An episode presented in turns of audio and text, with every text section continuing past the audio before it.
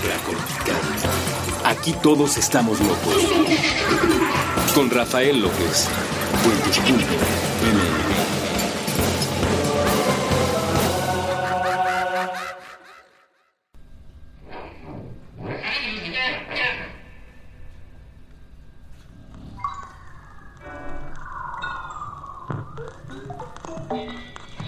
Hola a todos y bienvenidos una vez más a este programa que se llama Supracortical yo soy Rafa López y como siempre estoy muy contento de estar platicando con ustedes.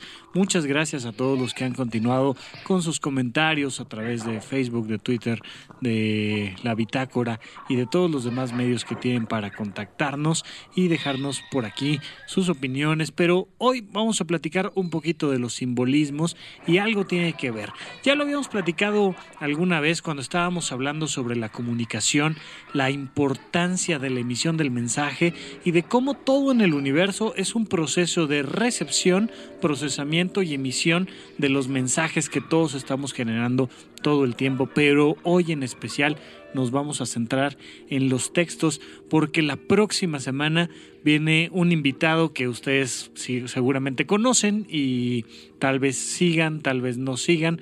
Yo en particular soy, soy fan de su trabajo que es el maestro Eduardo Limón. Viene Lalo Limón con nosotros la próxima semana, el viernes a las 8 de la mañana, como siempre, y de ahí en adelante, para cuando ustedes quieran descargar el programa. Eh, fusionamos en esta ocasión un libro para el fin y supracortical, platicando un poquito de los libros de autoayuda en contra de los libros de autoayuda, a favor de los libros de autoayuda y qué demonios es un libro sino un objeto de autoayuda. Así es que ya lo platicaremos y para ello vamos a meternos un poquito en contexto, como en cada ocasión, antes de, antes de la entrevista, ustedes escuchan un programa que nos mete un poquito en contexto y nos da una perspectiva más amplia para escuchar de mejor manera a nuestro entrevistado, eh, un poco de su vida, de sus opiniones, sus perspectivas, para que no se quede corto eh, la información que estamos vertiendo sobre un tema y así dejar un poquito un, horizonte mayor para escuchar a alguien más aparte de mí hablar en estos micrófonos. Por eso invitamos a Lalo Limón y por eso hablaremos el día de hoy sobre textos. Yo grabo el episodio que ustedes escuchan previo posterior. Esa es la magia del podcast y del internet.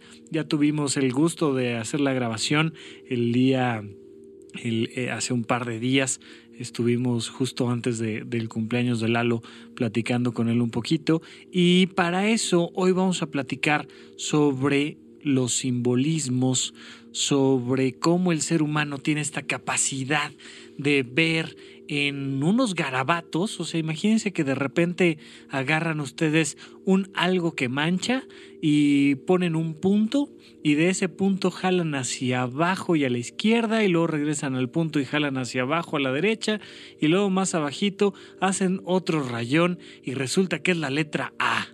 Y esa letra da el origen a un montón más de simbolismos que son un sistema cerrado que al final nos va a poder abrir la puerta a todo el cosmos, a todo el universo, a todas las vidas, a todo lo demás. Pareciera de repente que olvidamos un poco la importancia de los textos, pero tal vez nunca, nunca en la historia del universo como hasta ahora se habían leído y escrito tantos textos. Estamos constantemente comunicándonos a través de mensajes, a través de publicaciones, a través de periódicos, de libros, nuestras ideas en texto y y hemos aprendido a, manejar, crear, utilizar de otras maneras otro tipo de simbolismos. Ya en el podcast de la comunicación hablábamos también de cómo está fantástica esta historia del mono que nunca hablaba, del mono que era otro más en el planeta, otro animal más que un día habló y un día empezó a hacer ejercicios guturales y empezó a darle un significado a cada uno de esos ejercicios guturales y cada vez más nos hemos ido refinando en el proceso de los símbolos. Lo primero que hace la diferencia eh, entre el proceso de comunicación del ser humano es cuando aprendemos a decir mamá, papá, agua o cualquier otra cosa que nos permite agilizar el proceso de comunicación y transmitir desde lo más pequeño ese sentimiento más profundo. Imagínate la posibilidad de ser un bebé que tiene sed, que está sintiendo una percepción física desagradable y entonces siente la boca seca y empieza a notar que se le antoja el agua que está allá en la cocina y que de repente tiene la capacidad para decirle a su mamá agua. Con ese simple evento, la mamá se comunica directamente con el niño y puede satisfacer en ese momento sus necesidades más eh, básicas y generar un proceso distinto y elevar la calidad de su vida. Pues así, un día a alguien se le ocurrió, cuando ya el idioma existía, cuando ya existían varios idiomas, empezar a plasmarlos en papel. Fíjense que hay por ahí un libro que a mí me parece fantástico, que se llama 5000 años de palabras, lo pondremos por ahí en la bitácora, y nos platica la evolución del lenguaje y cómo fuimos pasando de procesos de un idioma a otro y empezamos a generar distintos signos y símbolos que nos permiten entendernos entre nosotros. Es muy interesante cómo cómo la, los íconos que, que, trabajan en Oriente les permite, a pesar de hablar diferentes idiomas, tener la posibilidad de comunicarse por medios escritos, porque no es propiamente una letra, sino es un icono que da una serie de simbolismos, como si, como si ahora nosotros pudiéramos escribir un libro, que sería un ejercicio interesante, escribir un libro en base a emoticones. Digo, yo por ahí he desarrollado el gusto con varias de las personas con las que me escribo de manera frecuente, especialmente con mi esposa, mandarle por ahí cinco iconos tres puntos suspensivos, otros tres iconos que dan un mensaje completo. Algo parecido es lo que se practica en Oriente y pues, es muy interesante, o sea, de repente decir este un simbolismo que me representa a mí, luego un carrito, luego una casa, luego tres puntos suspensivos y después eh, a lo mejor un corazoncito y una carita con un beso y ya da todo un mensaje. De la misma manera, de repente el día que quedaste de llegar a las 10 y llegas 10 y cuarto y te ponen una carita roja con, con las cejas juntas, ya sabes que hay que llegar al menos con un ramo de rosas o algo para que la cosa no se ponga muy complicada, ¿no? Pero los iconos nos permiten ir transmitiendo mensajes entre nosotros y dar información interesante. De ahí creo yo que es muy importante comprender que el lenguaje es un proceso vivo que se va modificando conforme van apareciendo otros recursos de comunicación y que si bien será siempre importante hacer que los símbolos den una información precisa, contundente y que pueda ser eh, plasmada de la mejor manera y hecho a base de normas establecidas, también vale mucho la pena romper ciertas normas y tener la posibilidad de expresar de mejor manera todo lo que estamos sintiendo. Pues así algún día entramos en ese proceso de plasmar nuestra historia en texto. Hace no mucho, precisamente de ahí surgió la próxima entrevista. Fui a un taller con Lalo Limón eh, sobre escritura creativa y él hablaba de Gilgamesh que pondremos por ahí también un poquito de la información de Gilgamesh, que dice Lalo Limón es el primer inmortal. ¿Por qué es el primer inmortal? Porque fue el primero que tuvo la, la grandiosa idea de decir, aquí ustedes van a plasmar mi biografía. Y entonces le, le dio la tarea a, los grandes escritores de aquel tiempo, que a lo mucho podrían escribir unas 10 páginas y que muchas de ellas se perdieron, eh, la historia de Gilgamesh.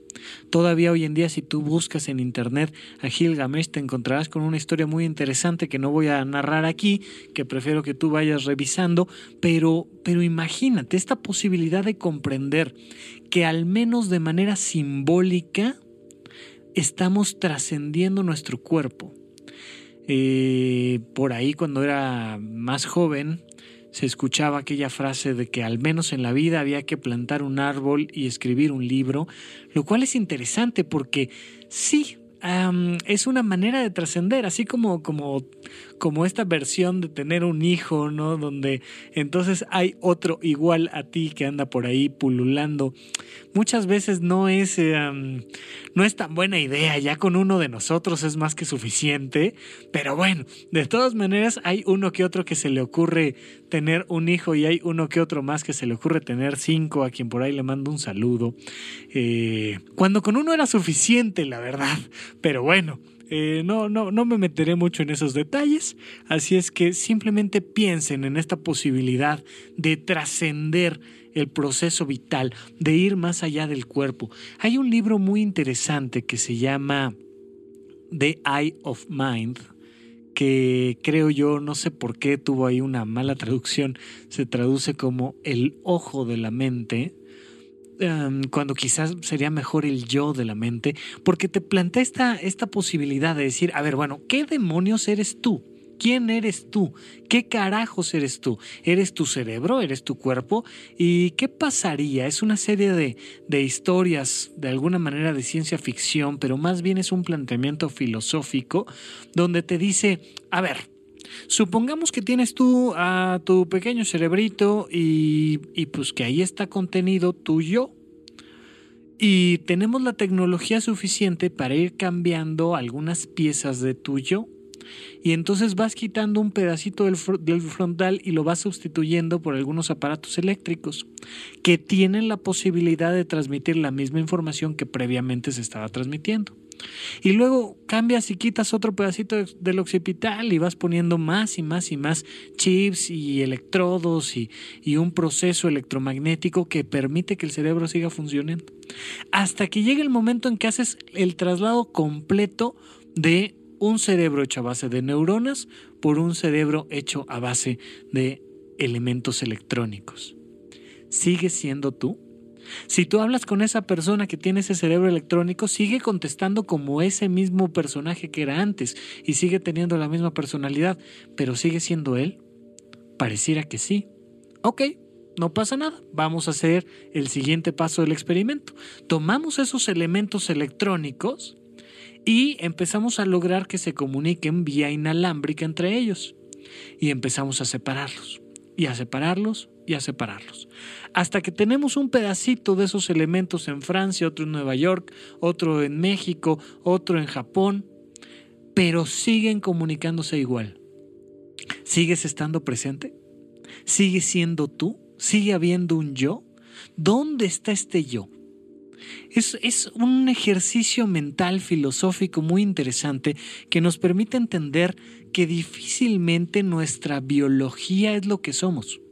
Las chicas de Mandarax, a las que por supuesto les recomiendo, que no necesitan que yo las recomiende porque son quizá el programa con más rating en Puentes, lo cual me da mucho gusto, yo soy uno de los fans de Mandarax, hablan mucho de esta perspectiva biológica del ser, ¿no? Es, ciencia para la vida diaria, donde entendemos el cerebro y entendemos la resonancia magnética y cómo la dopamina y la serotonina tienen mucho que ver con el funcionamiento de nuestra personalidad, pero ¿Iremos más allá?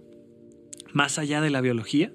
Nuestra siguiente evolución estará en los aparatos porque ya el ser humano logró llegar más allá del sistema solar a través de aparatos. Se manda una sonda que nos manda información. Pero si tú lo piensas de esta manera, un, un binocular, un, eh, a lo mejor un telescopio, es un aparato que hace más potente la captación de símbolos visuales que llegan a tu cerebro. De alguna manera es un ojo electrónico que te permite mejorar tu capacidad. ¿Qué pasa cuando ese ojo electrónico lo avientas al espacio? Ahora bien, un poquito más cerquita, pues un lente, ¿no? Todos, vemos muchos que usamos lentes en esta vida, pues un lente es un aparatito electrónico que lo que hace es mejorar tu capacidad de percibir signos de este, de este entorno, de este contexto, de este principio de realidad. Y entonces, ¿el lente es parte de ti o no? ¿Dónde estás tú? Esa sonda que la humanidad mandó al espacio y que ya está más allá del sistema solar, nos hizo ya salir del sistema solar o no. Es difícil poner el límite, pero lo que sí te puedo platicar un poquito, y es justo de lo que vamos a hablar el día de hoy, es que a final de cuentas, tu propio ser es un proceso ¿Te imaginas que pudiéramos comprender el yo más como un proceso que como un objeto? Em, todavía hoy en día estamos muy acostumbrados, las generaciones cada vez eh, más recientes lo hacen menos, pero al menos la mía que, que, que va por ahí de, de lo actualmente unos 30 años, entre los 25 y los 35 años, todavía tenemos mucho el culto al objeto. Nos gusta tener las cosas, nos gusta agarrar en nuestras manos un libro, una película, nos gusta tener el boleto firmado, nos gusta tener un cuadro que representa. Pero por eh, eh, cosas evidentes y lógicas, las nuevas generaciones se están relacionando mucho más con el símbolo más que con el objeto. ¿Por qué? Porque si te das cuenta, Internet es un símbolo. De repente dices, me compré un libro, un libro electrónico, ok, ¿Cómo te compraste un libro electrónico? O sea, ¿tienes el libro? No, pero cada vez que abro un dispositivo puedo acceder a la información de ese libro, pero el libro no lo tienes. Ahora, si lees ese libro electrónico, pues tienes el libro, tienes un aparato que te permite revisar ese libro y también tienes dentro de ti la información de ese libro. Realmente lo que hiciste fue incorporar el libro. Digo, eh, he conocido a más de uno que se sienten orgullosos de todos los libros que tienen en sus libreros Muchos de ellos no los tienen en la cabeza. Ojalá los pudieran ir incorporando, pero bueno, al menos ya lo tengo. Ya lo compré, ya está este, acomodadito por color, por autor, por año de publicación o por lo que sea que las normas APA dicten, ya está acomodado, ¿no? Pero no lo he leído. Entonces, ¿lo tengo o no lo tengo? ¿Dónde está el libro? Eh, todavía si vamos hoy en día a misa podemos darnos cuenta de que se toma una, o sea, si un digo, el que vaya a misa, si va a misa, ¿no? Que siempre es bueno ir a misa. Hay ciertos festejos como los funerales cuando uno tiene que ir a misa. ¿no? Es un proceso ahí donde uno va eh, explorando todavía costumbres culturales de otros tiempos. Y entonces cuando uno va a misa, para no hacer el cuento muy... Ustedes disculparán, de repente me pongo a platicar acá con las expresiones faciales que me hace mi queridísimo productor, el buen Popes, que de repente dijo, ¿qué? Pues sí, seguro él va más a misa que yo. Pero bueno, entonces, este... Cuando uno está en misa, para no hacerles el cuento largo, eh, todavía vemos el culto, por ejemplo, al objeto.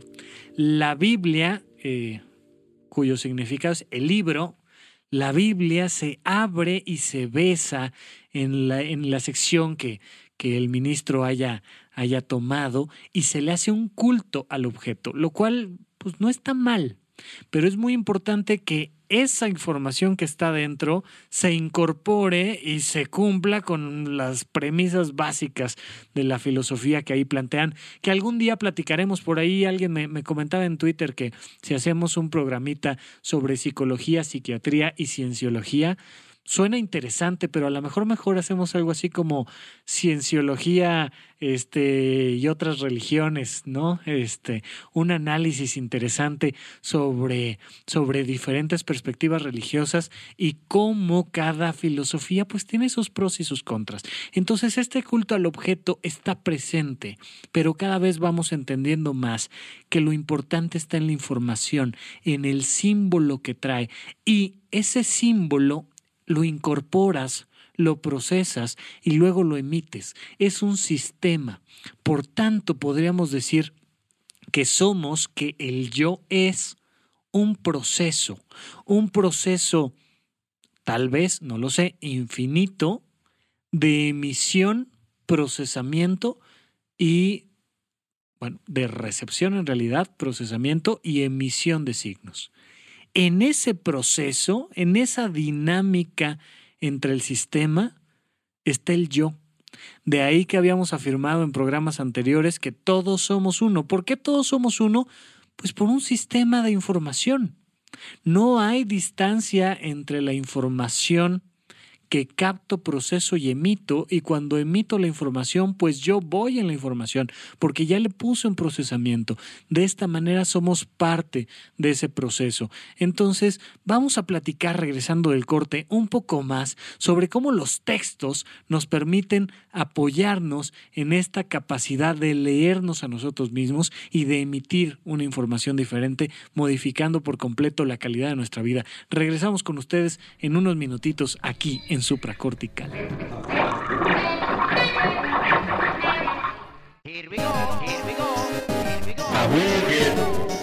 No se vale trabar. Con Andrés Boludo Durán y Armando Razo. Nuevo episodio todos los martes a la 1 pm. Puentes.me.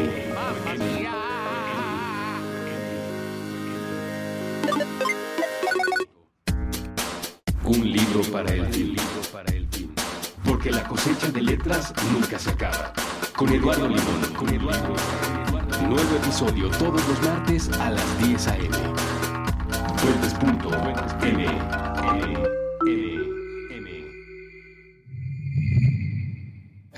Supracortical. Regresamos con ustedes aquí a Supracortical. Se me fue bien rápido el, el, primer bloque, este, pero ya estamos de regreso. Ojalá Ojalá ustedes lo estén disfrutando porque de repente yo me aburro acá y a ustedes les gusta y viceversa. Ustedes se aburren y yo acá siento que está muy divertido. Ojalá no me esté equivocando. Pero bueno, eh, ustedes que me escuchan, muchísimas gracias y como siempre, no olviden dejarme por ahí algún comentario. La vía más rápida para comunicarse conmigo es a través de Twitter y... Em, la vía más lenta es no hacer ninguna comunicación. No, si no me escriben, si no me hablan, pues nunca nos vamos a comunicar y ojalá si pudieran al menos darme alguna sugerencia, dejarme algún comentario, sea positivo, sea negativo. Sé que de repente cometo por ahí errores gramaticales, ortográficos y que justo hoy estoy hablando de la importancia de no hacerlo, pero pues también hay que acostumbrarnos un poquito y de eso de eso platicaremos, tener la posibilidad de equivocarnos y que no pase nada por ello. Ahorita lo vamos a platicar, así es que no olviden buscarme como arroba Rafa Rufus, la primera R con mayúscula y luego doble R en medio, que creo que incluso si no le ponen la mayúscula, de todas maneras salgo yo. Que por cierto, en el, en el próximo programa explico un poquito de dónde viene este, el, nombre ese de Rafa Rufus. Em, y pues si me mandan un mensajito en Twitter, lo puedo contestar más o menos con cierta velocidad. Si me dejan algún comentario en la bitácora, a veces me tardo una semanita no más de dos en contestarles, pero siempre trato de contestarles, aunque sea con un breve comentario. Y si me buscan en mi Facebook personal, ahí sí probablemente me tarde muchísimo o no conteste. Entonces, si quieren dejarme algún, algún inbox en Facebook, mejor háganlo a través de la página bueno, de, la sección de Vita Plena. Vita es la primera V con mayúscula y luego todo junto es una sola palabra. Estamos de regreso y entonces estamos platicando un poquito de estos simbolismos, de la importancia de comprendernos como parte de todo un texto. ¿Te imaginas que pudiéramos entendernos como una letra o como una palabra o como una frase de un gran libro? hay libros muy interesantes como el de Rayuela, de Cortázar, donde se avienta una, un experimento muy, muy padre, donde tú puedes leer el libro a través de capítulos diferentes y puedes ir omitiendo ciertos capítulos y le da un sentido diferente a la novela. Y pues te, te, va a ir recomendando, te dice, mira, léete primero el 1, luego el 3, luego el 8, luego 10 y 11, y y de alguna manera vas logrando generar un contexto y un significado distinto, donde todo converge en un centro ahí muy romántico, eh, se los recomiendo, pero ¿qué pasaría si tú fueras parte, parte del texto? ¿Qué pasaría si te entendieras como parte de un gran texto, en un gran contexto, donde tú significas algo? ¿Qué pasaría si estás aquí algo estás haciendo que estás recibiendo, procesando y emitiendo signos. Seas quien seas, estás haciendo ese proceso. Seas quien seas, te dediques a lo que te dediques, bueno malo, este, no hagas nada, te la pases en tu cuarto o hagas muchísimas cosas, ganes mucho dinero, es igual. De todas maneras, eres parte del texto, eres parte de un proceso que da un significado Desde esa perspectiva podríamos leer nuestra vida diferente. Ya lo hablaremos un poquito más adelante, pero ninguna vida es insignificante. Sin embargo, eh, sí podríamos separar un par de perspectivas interesantes en la vida y en cuanto a la generación de significados. Podemos decir que hay muchas personas que más que emitir signos, lo que hacen es recibirlos nada más. Um, yo tuve ahí alguna vez la oportunidad de trabajar mm, un añito con adolescentes y estar checando temas como estos y les preguntaba yo mucho, ¿no? ¿Qué, qué te gusta hacer? Y mucho era, pues me gusta ver la tele, me gusta escuchar música, me gusta leer, pero pocos hacían cosas. Pocos bailaban, cantaban, tocaban algún instrumento musical o pocos escribían. Podemos pensar que, que nuestra vida se basa en un equilibrio entre cuánto percibimos y cuánto proyectamos. Y para esto vale la pena empezar a perderle un poco el miedo a la proyección. ¿Por qué? Porque vivimos en una, en una sociedad muy colpígena, vivimos en una sociedad donde todo es culpa de alguien.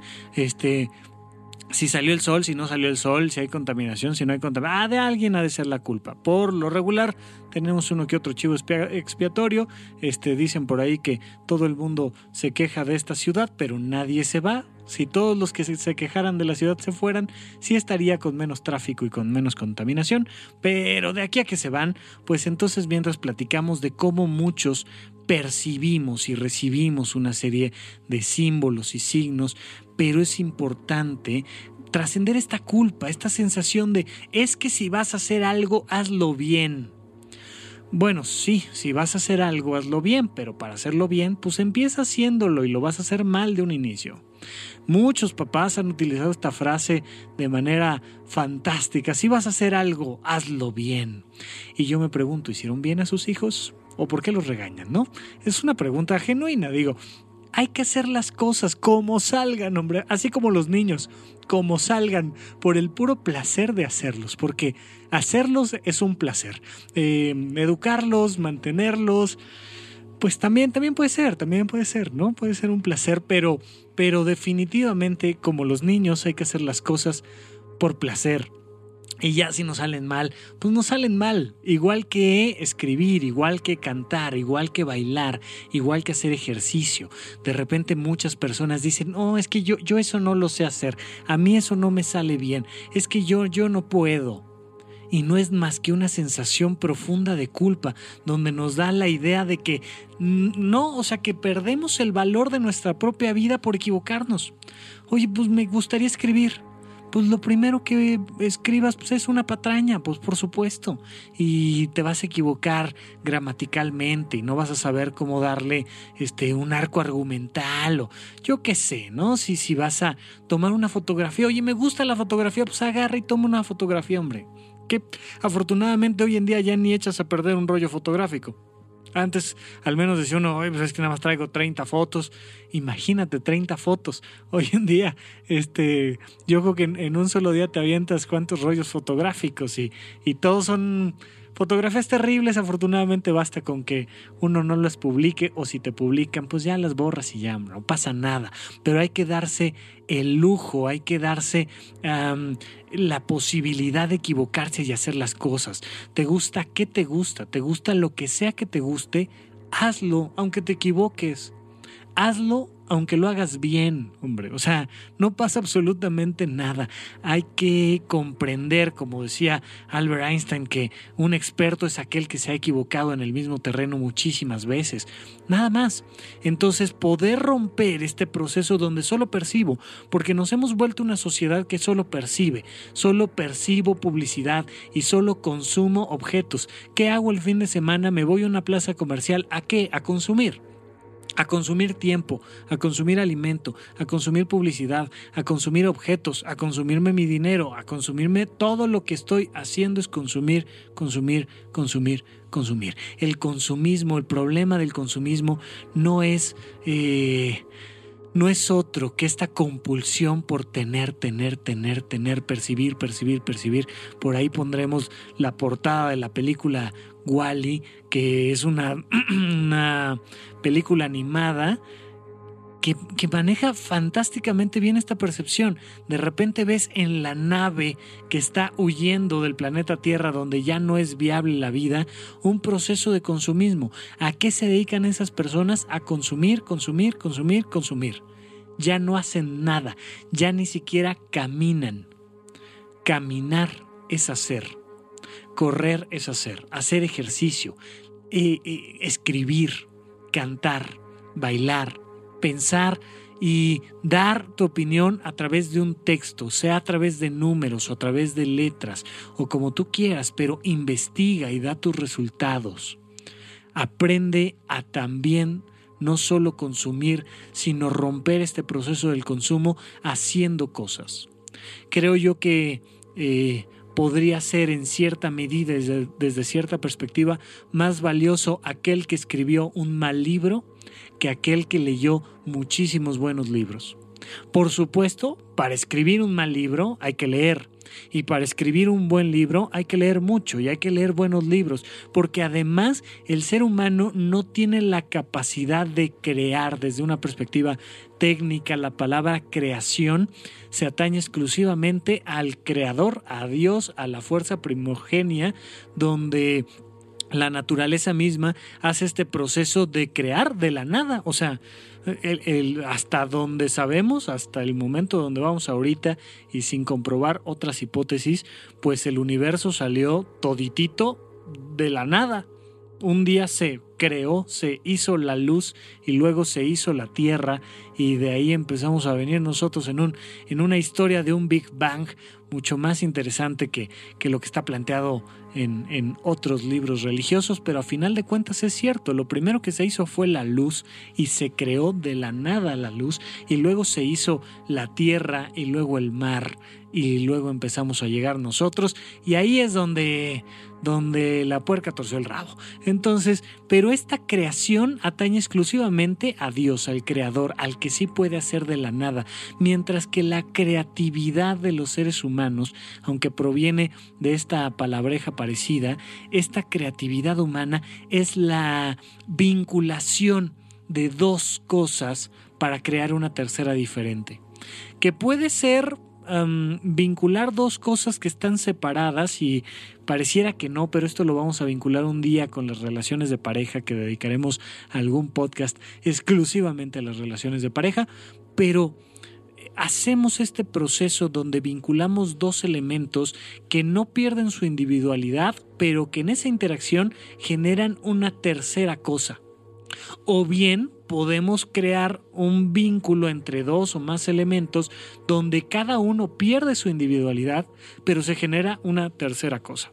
¿Como qué? Como por ejemplo cuando hacemos un pastel o cuando hacemos unas tortillas de harina o algo así, donde agarramos una masa y en esa masa vamos combinando una serie de elementos y luego lo pones al fuego y cuando termina ya no puedes identificar por un lado la harina y por otro lado el huevo y por otro lado la leche y por otro lado, sino que ya es un algo más que perdió la individualidad inicial que tenían los elementos, pero también como, como, en estas piezas de Lego, como en un edificio, donde puedes ver todavía este, los ladrillos que conforman o las piezas que conforman la construcción, y ahí hay un proceso de unión donde se genera un algo más. Bueno, esta creatividad es eso mismo es tomar varios elementos, dos o más elementos que se van generando en un proceso diferente. Decían por ahí en un libro para el fin, en una de las entrevistas que hacía Lalo Limón, sobre cómo es la creatividad de un escritor y decía el escritor al que estaba entrevistando, decía, mira, es como, ¿has visto cómo se hacen los algodones de azúcar? Un algodón de azúcar se hace en una especie como de cilindro metálico eh, que, empieza a soltar hilitos hilitos de azúcar y entonces la persona docta en el tema agarra un palito y le empieza a dar vueltas por todo el cilindro, por todo el cilindro, por todo el cilindro, hasta que se genera pues un algodón de azúcar. Y entonces la pregunta es, ¿de qué está hecho el algodón? Pues de muchísimos hilitos de azúcar. Estos hilitos de azúcar del algodón de azúcar son parecidos a las ideas. De repente estamos durmiendo y mientras estás durmiendo le estás dando ahí vueltas a la cabeza y entonces se genera una idea. Este famoso efecto eureka, donde de repente te metes a la tina, tiras el agua y dices, claro, ya sé cómo saber si una corona está hecha de oro o no. ¿Por qué? Pues porque te metiste a bañar, digo. La gente debería de hacerlo un poquito más seguido eh, para, para tener este tipo de epifanías, pero ese fenómeno de la creatividad humana es muy interesante. Es de repente, de la nada, como de, un acto de magia, se juntan suficientes hilos de azúcar y se genera una idea nueva, diferente, algo que transforma y nos permite generar este proceso. La creatividad es la unión de varios elementos y así podemos crear, dejar de consumir todo lo que consumas que sea la materia prima para equilibrar lo que proyectas en ese proceso que hay después del, consumo, vas a encontrar lo fundamental para hacer lo que tú quieras. ¿Qué quieres hacer? Pregúntate, ¿hay algo que te encante consumir? ¿Te encanta consumir lo que tú me digas? Videojuegos, este, series de televisión, fotografías, eh, ciencia. ¿Te encanta consumir qué? ¿Información? Piensa, ¿qué puedo hacer con esto? ¿Qué puedo producir para hacer mejor mi vida? Y en el mejor de los casos, ¿qué puedo producir para hacer mejor la vida de los demás? Por ahí alguien a través de, de las bitácoras me decía, oye Rafa, es que me queda clarísimo que mi vocación es de empresario, pero no sé de qué quiero hacer la empresa. Le decía, bueno, no te preocupes, tú empiezas haciendo cosas y sobre todo pregúntate, ¿a ti qué te gusta? La gente le encanta de repente quejarse de los problemas, fíjate. Dice, ah, es que esto está mal y aquello está terrible y no puede ser con esto y el servicio de no sé qué. No solo te quejes, quéjate y pregúntate, con esta información que tengo, ¿qué puedo hacer? Alguien, no sé, estoy aquí aventurándome, no quiero decir una, tontería, sobre todo quedando al aire y quedando disponible para, para muchos tiempos y muchos espacios diferentes. Eh, pero imagínate el creador de Uber, me, imagino, por ejemplo, que dijo, no me gusta el servicio de los taxis. Creo que no es un buen servicio. Creo que estaría más padre que pudieras solicitarlo a través de tu teléfono y que llegaran por ti, que pagaras con una tarjeta de crédito y que te dieran un servicio adecuado. Suena una tontería, pero de repente un servicio como Uber soluciona un hueco que había, eh, donde la gente se quejaba, es que le hablo al sitio de taxis y no, no hay uno disponible, y es que este, me tocó un mal taxista, y es que no me puedo quejar, y es que se me olvidó un objeto adentro y ahora para poder recuperarlo, eh, y de repente una queja bien procesada se convierte en algo que aporta, que le eleva la calidad de vida, estoy seguro que no es un pobretón, el, él o los dueños de Uber no han de ser nada pobres, entonces seguramente se eleva la calidad de su vida, pero también le eleva la calidad de mucha de la vida de nosotros. Eso es emitir. Eso es proyectar, eso es poder generar una serie de oportunidades ante cualquier conflicto. Cuando César Millán, el encantador de perros, se va a Estados Unidos, decía, me, daba mucha risa que los americanos decían, es que los mexicanos vienen a quitarnos nuestro trabajo. Decía él, a ver, ¿cómo te voy a quitar tu trabajo? Es tu país, no hablo el idioma. ¿Y yo voy a venir a quitarte el trabajo? No puedo. Pero lo que sí puedo es venir a encontrar oportunidades que tú no has visto una serie de problemas y conflictos de los que todo el mundo se queja pero que nadie quiere atender y entonces el mexicano va y ofrece sus servicios en algo que los demás no quieren hacer. Y entonces ahí encuentras ante un problema una solución que eleva la calidad de vida de la persona que hace el trabajo y la calidad de vida de los demás, de aquel que lo recibe. Así es que tú que me escuchas, pregúntate, ¿de qué te quejas? Haz una lista de todo lo que te quejas. Y para todo lo que te quejas, busca algo con lo cual tu creatividad pueda brindar un servicio para ti o para los demás. En una de esas vas a acabar con un nivel económico como el de Uber, pues ojalá, ojalá y cuando, cuando lo hayas hecho vienes aunque sea entrevista y nos dejas por aquí este al menos el regalo de tu historia, pero podría ser bastante interesante que hicieras este ejercicio. Quéjate, quéjate de todo lo que quieras quéjate. Pero tú comprométete a dar una proyección de tu ser, de tu información, para solucionar eso puede ser una fuente de trabajo, puede ser una fuente de calidad de vida, pero vamos a dejar solo de quejarnos porque también estamos ya muy acostumbrados a consumir quejas. Y entonces llegas con alguien y le dices, hola, ¿cómo estás? Oye, vengo a que me cuentes tus quejas. Pues, ah, fíjate que esto, ah, pues ahí te van las mías. Y entonces nos quejamos, nos quejamos, nos quejamos y nunca generamos ninguna solución. Pero la principal queja va a estar en nuestra propia vida. La principal queja va a estar en nuestra propia historia, porque te puedes quejar de la política, o te puedes quejar de México, o te puedes quejar de lo que tú quieras. Pero seguramente tendrás mucho de qué quejarte de tu propia vida. ¿Qué hacer cuando tengo tantas cosas en mi historia de las que me puedo quejar? ¿Qué hacer cuando tengo tanto atorado adentro de mí de lo cual me puedo quejar? ¿Qué hago con eso? ¿Cómo produzco algo con los traumas que tuve? ¿Qué hago? ¿Habrá algo que se pueda hacer o no? Lo platicaremos después de un corte, regresando aquí a supracortical.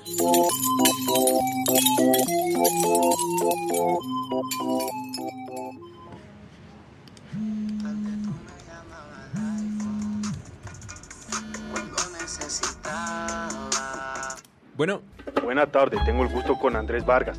Sí, ¿quién habla? ¿Cómo está usted, Parce? Bien, gracias. ¿Quién habla? Parce, le voy a decir quién soy. Eh, bueno. Yo soy Pablo Emilio Escobar Gaviria. ¿Quién? Y un día voy a ser presidente, ejecutivo de mi departamento. Ok, ¿de dónde me hablas? ¿Quién te pasó mi número? Usted puede aceptar mi negocio o aceptar las consecuencias. ¿Qué, ¿Cuáles consecuencias? ¿Cuál negocio? Le habló de Seguros Medellín. Usted acaba de sacar el pase, ¿cierto? ¿Cuál pase? El permiso para conducir, parce. Ah, sí, sí. Pues mire, nosotros tenemos unos seguros de automóvil pues muy bacanos, muy bonitos. Este, no, ahorita no estoy interesado. Muchísimas gracias. Oiga, no, parce, gracias, es que- gracias, no.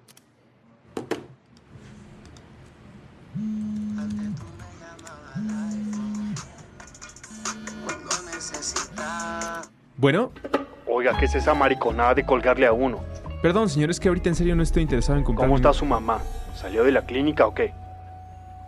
¿Cómo, cómo sabe usted que.? Usted está casado con una mujer que es una belleza.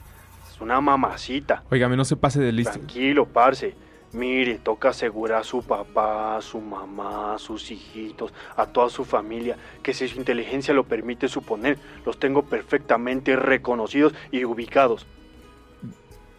No, pues, eh, sí, sí me interesan sus seguros. eh, Listo, pues. Tenemos dos paquetes. Plata o plomo. Porque nunca es suficiente ficción de narcos. Muy pronto, Pablo Escobar, agente de seguros. Todos los capítulos disponibles en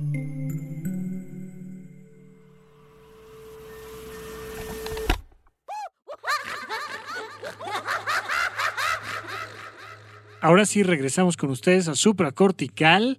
Eh, muchísimas gracias, querido Popes, que sigues por aquí haciéndome travesuras a través de los medios electrónicos con los que estamos grabando. Muchísimas gracias. La vida sería más aburrida si hicieras bien tu trabajo, ¿verdad? Entonces, no, no es cierto, no es cierto. Siempre nos ha ayudado a hacer grandes contenidos. El 80% de lo que escuchan es gracias al maestrísimo Popes. Eh, no, regresamos, regresamos con ustedes. Gracias por aguantar un poquito el corte. Estamos por aquí platicando nuevamente de esto, de las quejas y de cómo hacer que una queja venga al caso. Fíjense que un taller muy interesante que tomé fue con el maestrísimo Gabriel Zamora. Es un comediante, clown, em, maestro de muchísimos otros comediantes de gran nivel que se presentan normalmente en la plaza de Coyoacán eh, los fines de semana, sábados, domingos y lo podrán identificar por sus lentes y porque frecuentemente utiliza por ahí su, su traje con tenis y es uno de los vestuarios que le gusta utilizar para distinguirse. Hay varios videos de, del maestro Gabriel Zamora, pondremos por ahí alguno de YouTube en la bitácora. Y tomé algún, alguna vez uno, de hecho varios, y de hecho quedé a deberle mucha información y por eso ya no he regresado, sobre comedia stand-up. Él me dio un taller de cómo transformar todo aquello que no te gusta de tu propia vida en comedia. Si ya los demás se ríen de ti, ¿por qué no te vas a reír tú de ti, hombre? Esa es la premisa fundamental de la comedia stand-up. Ponte a escribir tu propia vida desde una perspectiva cómica. Ponte a escribir tu propia vida desde una perspectiva trágica y vas a ver que parece cómica. Si tú juntas una serie de elementos de tu historia, va a terminar en un gran chiste. Ojalá te rías de él, porque de repente este, todos los demás, insisto, se ríen y uno no se ríe y eso no está nada padre. Pero es muy interesante, es muy interesante hacer este ejercicio. Eh, meterse a un taller de stand-up comedy no es fácil.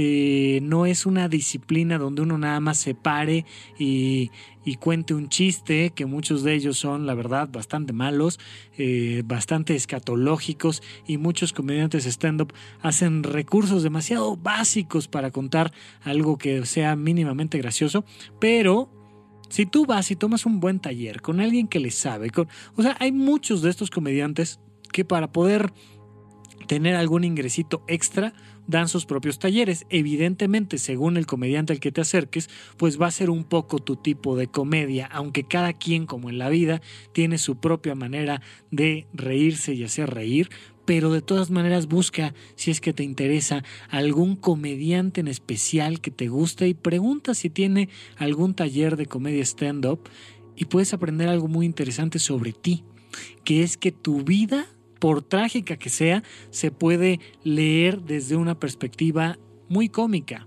Había una, una comediante compañera mía que a mí me, me encantaba su comedia, era brutal con ella misma, era tremenda, este, tendría yo creo que unos 40 kilos de más.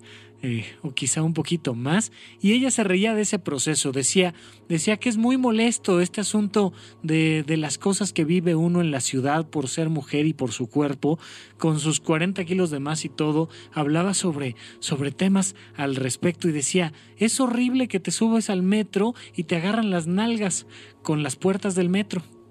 ¿No? Y, y, y aventaba unos comentarios así, muy interesantes, que eran muy divertidos.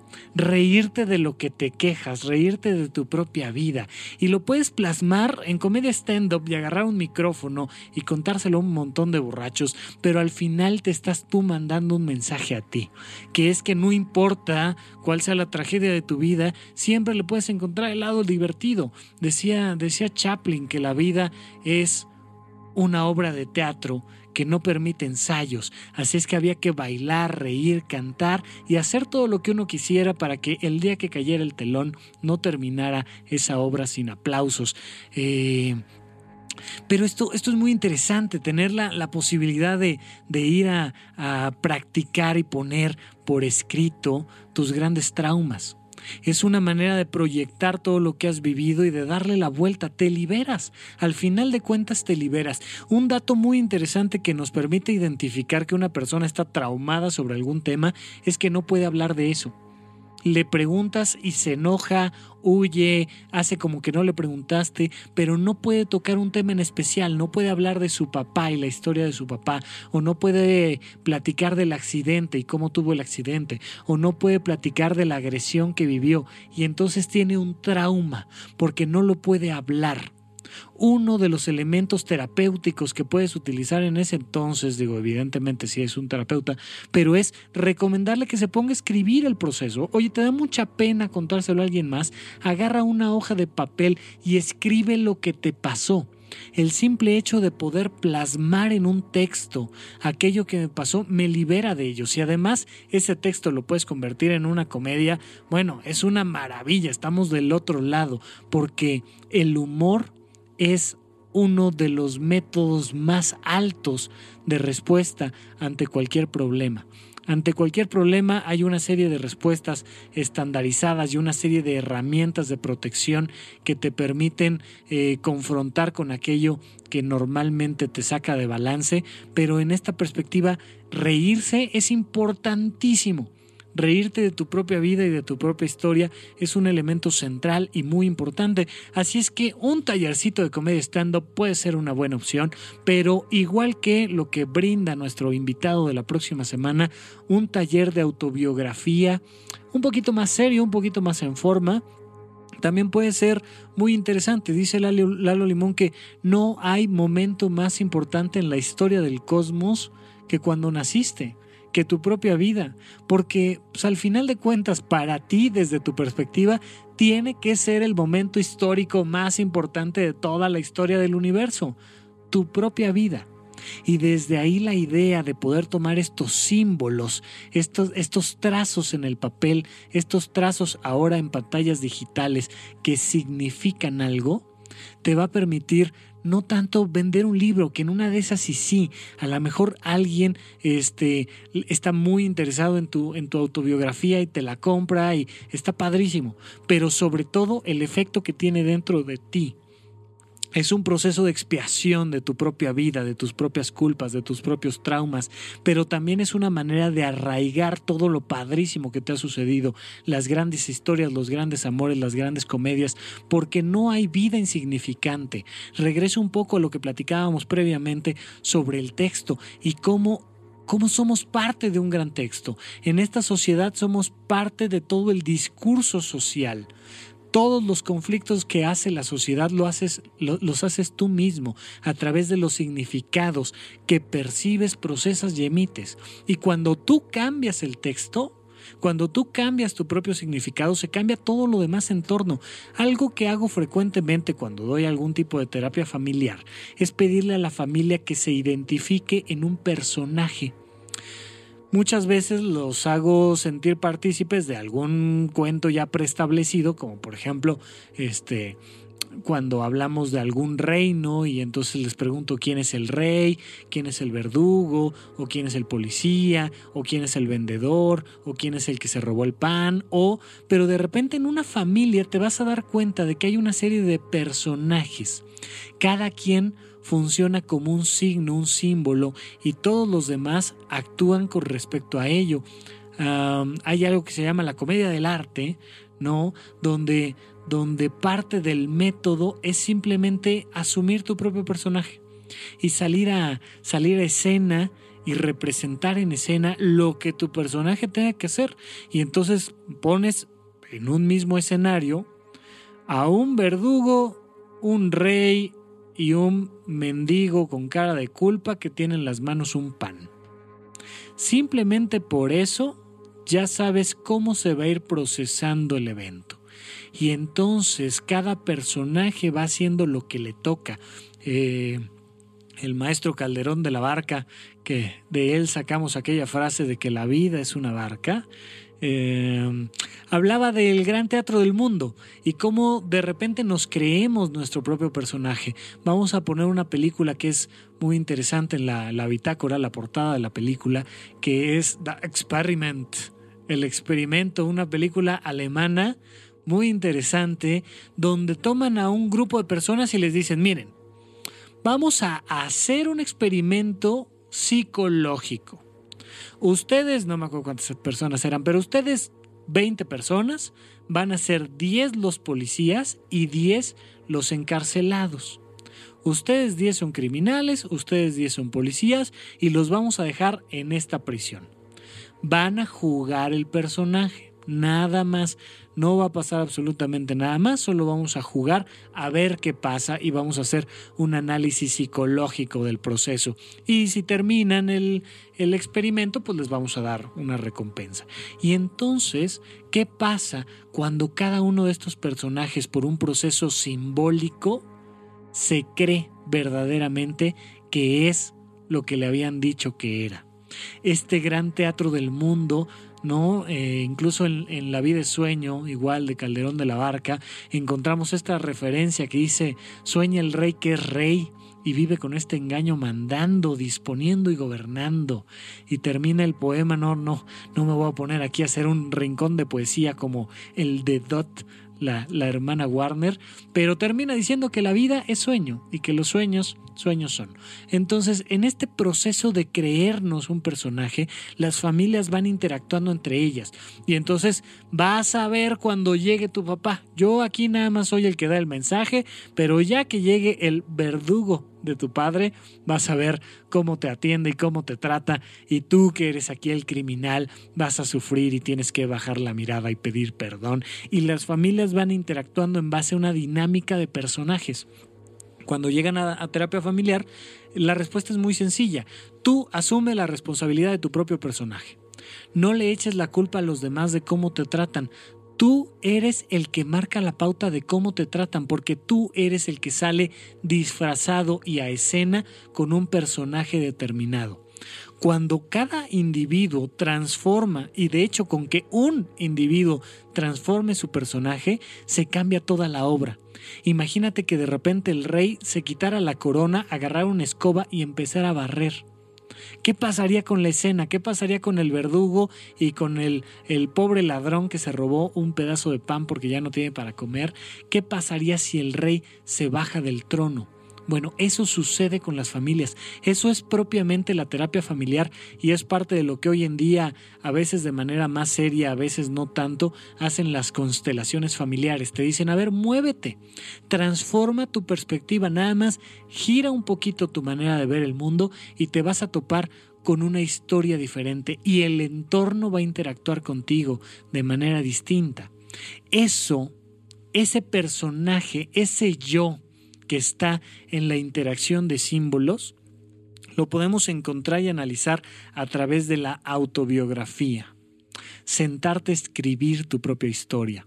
Y más importante que sentarte a escribir tu propia historia, sentarte a leer tu propia historia. Y más importante que sentarte a leer tu propia historia, sentarte a editar tu propia historia. Y aún más importante que editar tu propia historia, sentarte a volver a escribir tu propia historia y hacemos un círculo donde nuestra percepción de nosotros mismos y de nuestra propia vida tiene un cambio radical. ¿Qué pasaría si todo el tiempo empiezas a analizar tu propia historia? ¿Qué pasaría si todo el tiempo estás editando tu propia historia? ¿Qué pasaría si todo el tiempo estás reescribiendo y releyendo tu propia historia? El sentido de tu vida cambia. Ya hicimos por ahí algún programita que se llama El sentido de la vida. ¿Cuál es el sentido de la vida? Pues es el sentido del significado de nuestra propia vida. Es un texto que vamos escribiendo, leyendo, editando y que dependiendo de cómo lo escribimos, pues se modifica. Si puedes, hacer esta tarea. Escribe un diario. Escribe lo que quieras. A lo mejor puedes poner simplemente al inicio, este, me chocó este día porque tal, pasó tal circunstancia y no me gustó absolutamente para nada. Bueno, pues está bien, lo escribes.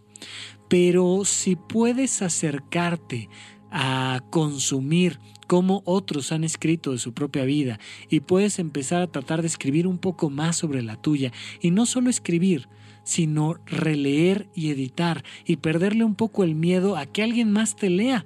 De repente alguien te lee y dice, oye, qué historia tan interesante. Y uno dice, pues la verdad es que a mí me da pena. No, mira, muévele aquí estas comas, ponle aquí esta perspectiva y esto que estás contando es maravilloso.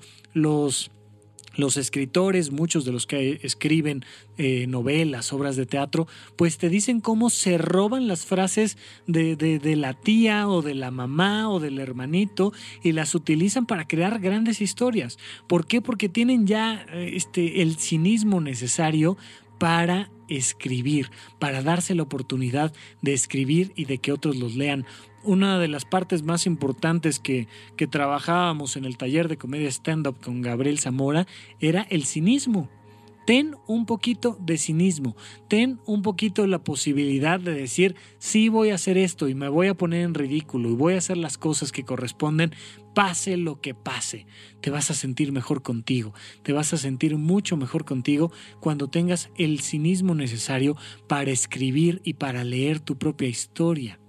¿Por qué? Porque la vas a poder editar y la vas a poder modificar y mientras más experto seas en escribir, más experto vas a ser en reeditar tu propia vida una y otra vez. Porque para eso escribimos. Escribimos para decirle a la siguiente generación, mira, yo investigué esto y encontré esto. ¿Qué habría pasado con Einstein si Newton no hubiera escrito sus teorías sobre la, la gravedad? ¿Qué hizo Einstein? Caminar en los hombros de un gigante y decir, bueno, dado lo que él escribió, ahora lo voy a releer, a editar y a mejorar. Y entonces se avienta una propuesta tremenda gracias a que algo estaba ya previamente escrito. Hay que darnos el lujo de leer, pero también hay que darnos el lujo de escribir. Hay que darnos la oportunidad de ver con ojos diferentes algo que se ve siempre igual. Tu vida va a ser distinta. ¿Cuál es la intención del texto? La intención de los símbolos, de la letra, del texto y de hacer cada vez más grande nuestro vocabulario es tener más herramientas para poder expresar mejor lo que queremos decir. Hasta la fecha todavía no hay suficientes palabras ni suficientes escritores que puedan abordar todo lo que hay dentro del mundo emocional. Pero se han hecho grandes intentos y han salido cosas maravillosas que nos permiten transmitir a través de la precisión del texto una idea, una emoción, una experiencia.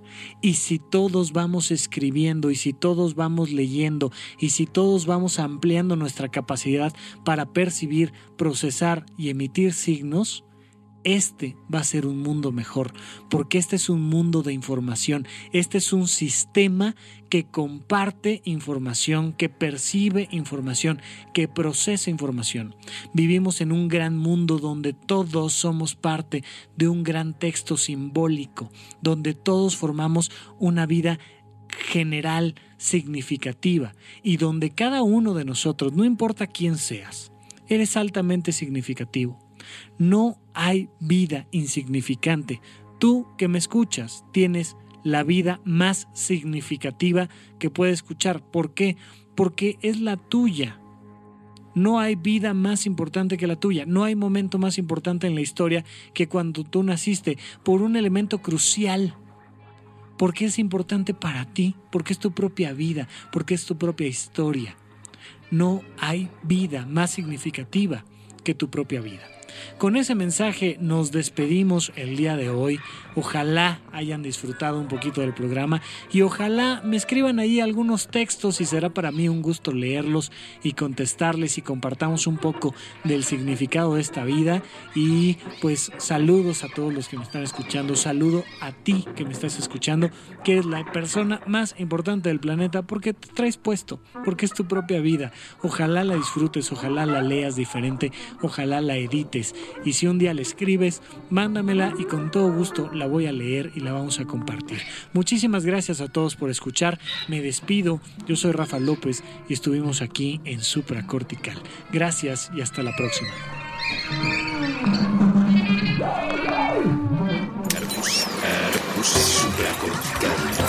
Aquí todos estamos locos. Con Rafael López. Buen